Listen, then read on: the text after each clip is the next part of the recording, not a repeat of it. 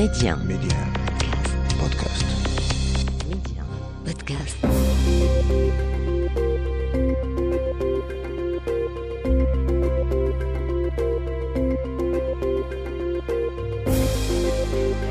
L'Afrique doit faire confiance à l'Afrique et le développement du continent passe par les Africains eux-mêmes avant tout.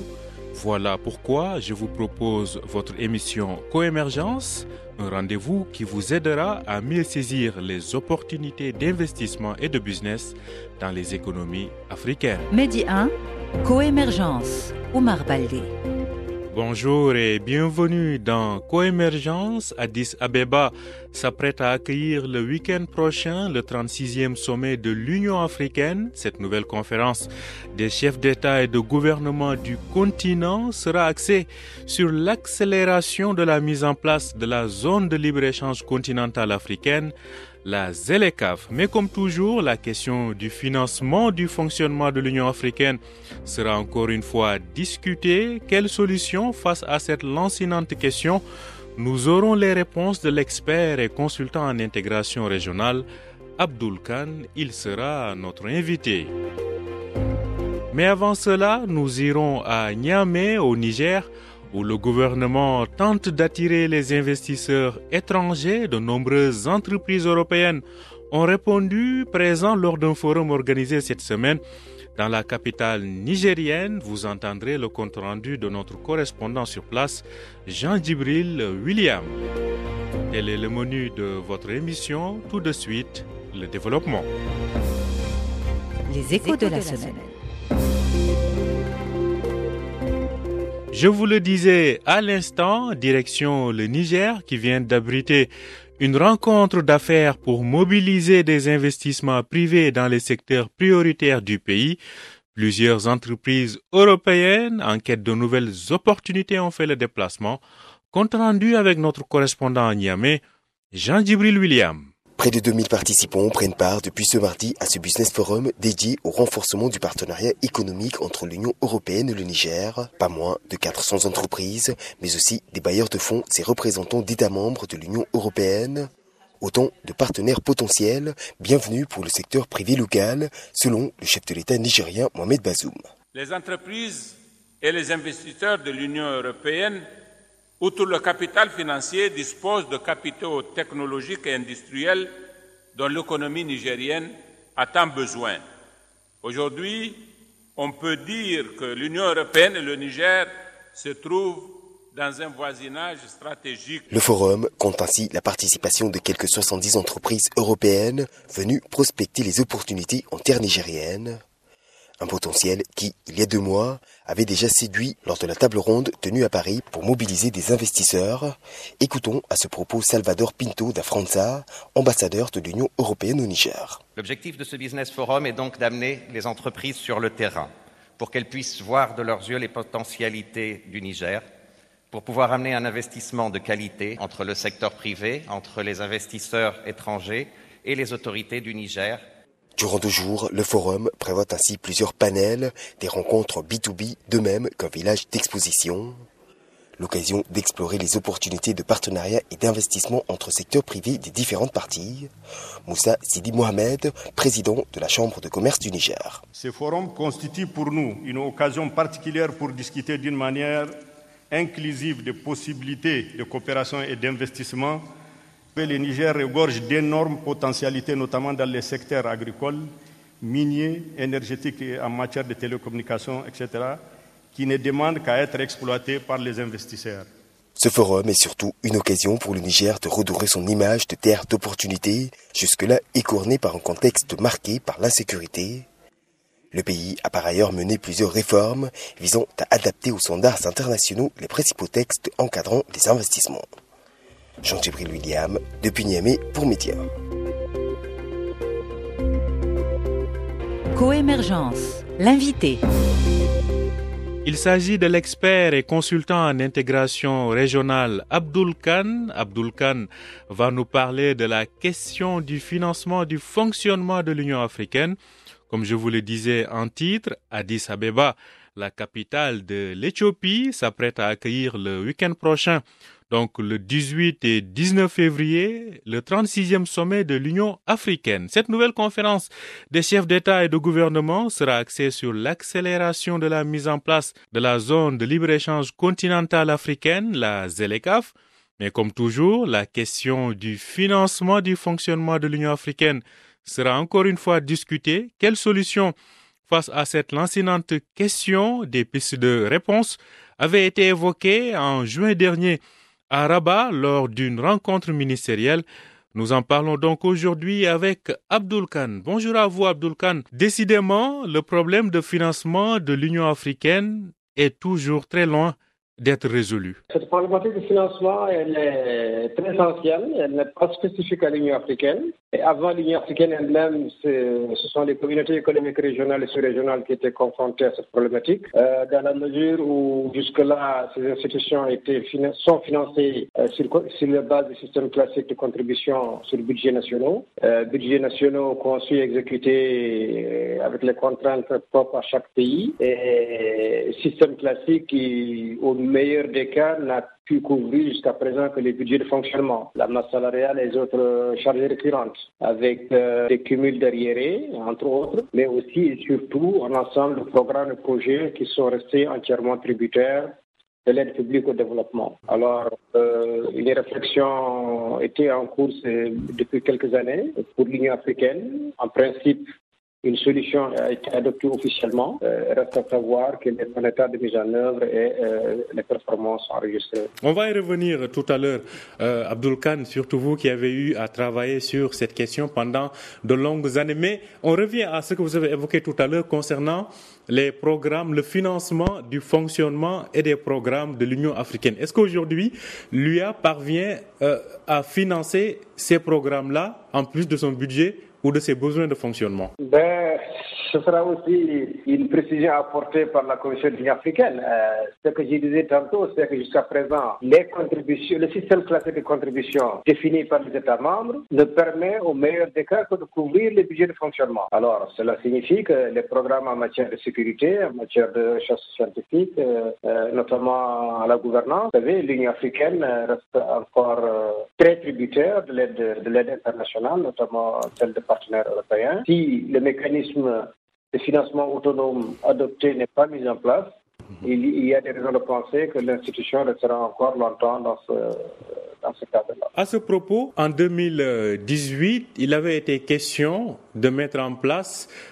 une taxe sur les euh, importations. Une solution, en tout cas, qui, selon certains, remonte à beaucoup plus loin dans le passé. Vous, en tout cas, vous avez eu à travailler sur cette question-là. Est-ce que vraiment ça tient la route? Ben, Ça devrait tenir la route dans la mesure où ça a déjà tenu la route en Afrique de l'Ouest et en Afrique centrale. Alors, où est-ce en sont? Il faudra peut-être voir également avec la Commission au cas par cas où en sont les États individuellement. Euh, ce que je pourrais vous dire à un niveau, c'est que ce mécanisme euh, serait très très facile à mettre en, application, à mettre en œuvre en Afrique de l'Ouest et en Afrique centrale. Euh, soit par couplage avec les prélèvements communautaires déjà existants, soit par réaffectation d'une partie des taux. Pourquoi? Parce que tout simplement, dans ces régions-là, ces mécanismes-là sont en application depuis le, début de la décennie 90, euh, dans le cadre du protocole R de la CAO, adopté le 24 octobre 1989 à Cotonou, et qui a mis en place le premier système de financement autonome qu'on appelle euh, le prélèvement communautaire de solidarité, et qui était en application depuis février 1990, bien avant, puis repris par la suite par l'UOMOA en 1996. Alors la TDAO a suivi, la, la CEMAC a suivi, la CRC l'a suivi, et une manière de dire que les États membres de ces communautés économiques régionales-là sont déjà suffisamment euh, familiarisés avec ce mécanisme-là et peuvent très facilement mettre en place la taxe euh, adoptée par l'Union africaine. A contrario, euh, les sous-régions, les régions SADEC, comme et Afrique du Nord, n'ont pas suivi la dynamique depuis la décennie 90, bien qu'on ait réalisé aussi les études référentes pour la SADEC, pour le commissaire, euh, pour le commissaire 97, pour la SADEC 98, pour l'UMA beaucoup plus tard en 2013, mais ce n'est pas encore en application dans ces, dans ces régions-là. Et donc, ce sera peut-être un peu plus compliqué à mettre en œuvre par ces États-là, dont les administrations nationales ne sont pas encore habilitées à ces mécanismes. À vous entendre parler, on sent que ce n'est pas le même rythme au niveau de chaque donc sous-région. Alors, cela dit, euh, quels devraient justement être ces nouveaux mécanismes de financement pour enfin assurer quand même une autonomie financière à la plus haute instance continentale? Écoutez, par expérience, je dirais qu'il n'y a pas de légion. les solutions ne sont pas nombreuses.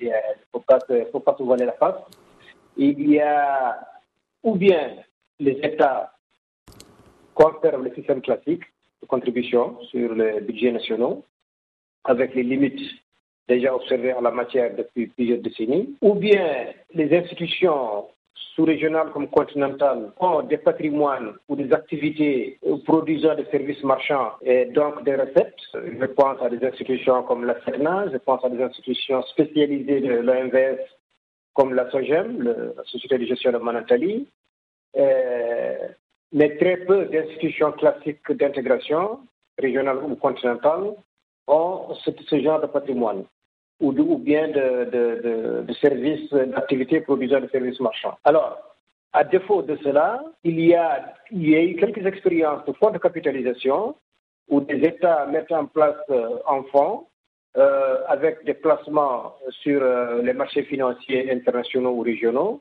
notamment les marchés obligataires, pour générer des recettes pour couvrir tout ou partie des besoins de financement de l'institution. Il y a eu quelques expériences plus ou moins heureuses en la matière, notamment pour l'OHADA, ou bien l'ancien l'ancien de la CAO, mais qui ont montré des limites aussi euh, assez objectives parce qu'il faut une capitalisation assez importante pour générer des reçus de, des revenus de placement pouvant couvrir les besoins financiers des institutions. Enfin, c'est jusqu'à présent la seule solution qui a paru être euh, crédible, tenir la route, c'est le principe de prélèvement autonome, c'est-à-dire une taxe affectée par les États à l'institution régionale ou continentale. Et je, je, le disais tantôt en la matière, euh, la première euh, expérience était en 1989 pour la CAO, expérience reprise donc par lui au mois. Ensuite, nous avons travaillé pour étendre ça à la CDAO, à la CEMAC, à la CAC, même certaines institutions spécialisées telles que l'OHADA, telles que la Commission des forêts d'Afrique centrale, telles que la Commission internationale de navigation sur le bassin du Congo ou Gongu-Sanga, etc., etc., mhm. ont eu recours à ces mécanismes-là pour se dégager de la contrainte des, systèmes de contribution sur les budgets nationaux. Mhm. Je, ne connais pas je ne connais pas d'autres possibilités mhm. que euh, ces quatre formules-là. Mhm. Système classique, patrimoine général des recettes, compte de capitalisation ou bien taxe affectée à l'institution régionale. Maintenant, quand même une question se pose. Comment se fait-il que au niveau régional, il est vrai que vous avez dit que cela dépend de chaque région, mais comment se fait-il qu'au niveau régional, cela puisse euh, fonctionner, c'est-à-dire qu'on n'ait pas de problème par rapport à ces questions de financement, mais qu'au niveau de l'instance suprême continentale, euh, euh, cela constitue encore un goulot d'étranglement de façon presque structurelle. Comment expliquez-vous cela? Est-ce une question technique ou plutôt une question de volonté politique? Ben, Beaucoup plus politique que technique, hein, dans la mesure où, évidemment, les trajectoires sont différentes je pense que le processus d'intégration a, débuté en Afrique de l'Ouest avant les autres régions. L'expérience des systèmes de financement autonomes, c'est également dans cette région-là qu'elle a été testée pour la première fois.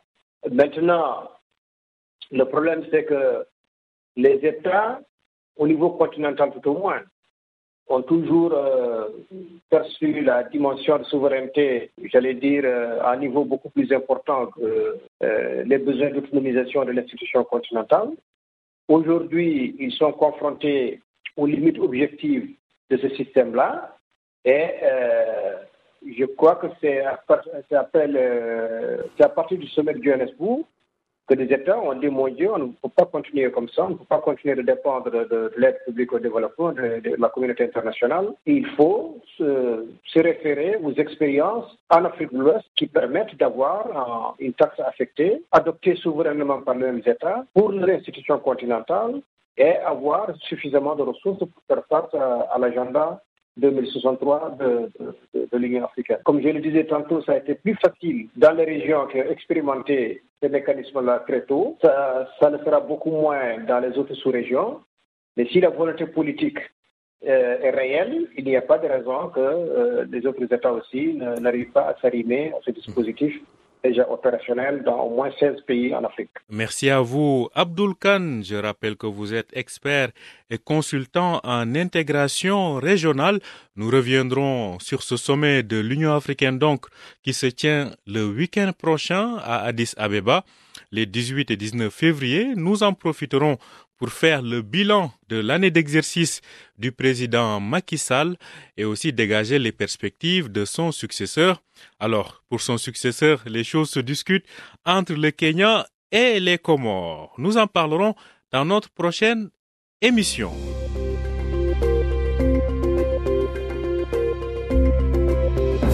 Destination Éco. Et nous mettons le cap sur l'Afrique de l'Est pour nous poser au pays des mille collines, vous l'avez bien compris, je vous parle du Rwanda. Le Rwanda, un pays qui impressionne depuis un moment par ses performances économiques et par sa bonne gouvernance. Et pour en savoir plus sur cette économie anglophone, nous retrouvons, comme chaque semaine, Mustapha El Bouri, le directeur général du cabinet Best Afrique, qui nous fait le point donc sur l'économie rwandaise. Le Rwanda est un petit État d'Afrique de l'Est. C'est un pays qui est enclavé en fait. Hein et il est très densément peuplé. En effet, le Rwanda possède une population d'environ 12 euh, millions et demi d'habitants pour une superficie de seulement 26 km ce qui en fait euh, l'un des pays les, les, plus densément peuplés d'Afrique et peut-être même du monde. Le Rwanda euh, est un pays vraiment qui a réalisé des progrès énormes et spectaculaires, je dirais même, en termes de développement, si l'on considère qu'il y a eu dans ce pays, comme tout le monde le sait, un génocide, une guerre civile en 1994. Si on fait un peu le, le, bilan de la dernière décennie, on se rend compte que le Rwanda est un pays vraiment qui est parvenu à mettre en place d'importantes et d'énormes réformes économiques, mais également structurelles. Toutes ces réformes lui ont permis de maintenir vraiment une croissance qui est très soutenue. Euh, sa capitale, Kigali, qui est maintenant euh, connue au niveau international, euh, se rêve également d'être une ville verte. Kigali est également une ville très propre à l'instar d'ailleurs de tout le pays. Par exemple, je jetais un papier ou autre déchet par terre, euh, Rwanda, euh, dans tout le pays, il est passible d'une amende de, de 50 000 francs rwandais, qui fait quand même l'équivalent de 50 dollars. Donc c'est une somme énorme, qui fait que en fait, euh, voilà, on se rend compte que personne ne le fait d'ailleurs, et ça restreint les personnes à, à jeter les, les déchets dans, dans, dans les poubelles qui sont qui sont mises en service pour pour ce pour ce besoin et qui en fait vraiment un pays très très propre. Le Rwanda est également un modèle économique. C'est vraiment un modèle économique pour euh, pour l'Afrique. Il affiche l'un des, des, plus forts taux de croissance en Afrique à deux chiffres. Si on regarde un peu plus près, on se rend compte que le Rwanda, il aspire en effet à devenir une économie à revenu intermédiaire d'ici euh, dizaine d'années, une quinzaine d'années.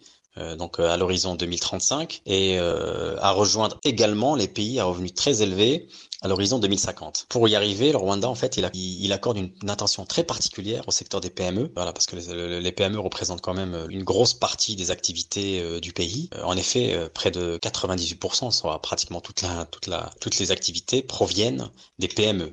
Et en termes de création d'emplois, euh, ces PME représentent un peu plus de 40% de tous les emplois créés dans le secteur privé. Voilà, donc c'est un secteur très important pour l'économie euh, du Rwanda.